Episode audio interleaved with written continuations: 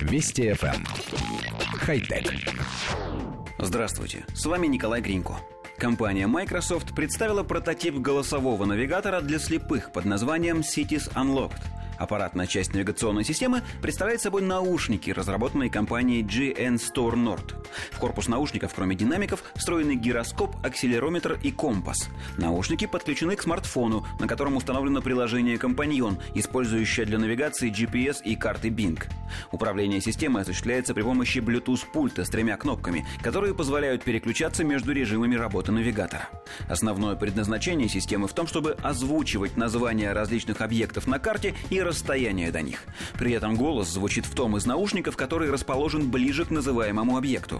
Также система предупреждает пользователя, если на его пути возникает какое-либо препятствие. Переключение между режимами работы навигатора позволяет пользователю «смотреть» в кавычках на видимые издалека ориентиры или уменьшить радиус при поиске конкретного заведения, узнать направление, в котором он смотрит, а также получить подробные инструкции по прокладке маршрута.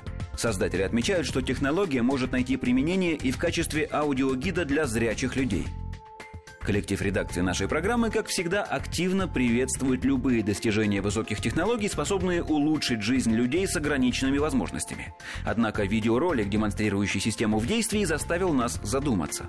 Наушники, в которые встроен навигатор для слепых, достаточно крупные, они полностью охватывают ушные раковины. Понятно, это сделано для того, чтобы уместить в корпусе всю электронную начинку. Однако люди, которые не видят окружающего мира, во многом, если не в основном, полагаются на слух, окружающие шумы и звуки помогают им ориентироваться в пространстве. Большие закрытые наушники, как нам кажется, будут этому мешать, экранируя звуковые волны. Наверняка авторы проекта это понимают и как-то решают проблему, но в пресс-релизе ничего об этом не сказано. А еще нам кажется, что кроме городских аудиогидов, подобная система могла бы пригодиться в качестве автомобильного и даже велосипедного навигатора. Все-таки дополнительный канал, в данном случае слуховой, по которому водителю будет поступать информация о маршруте, никогда не помешает.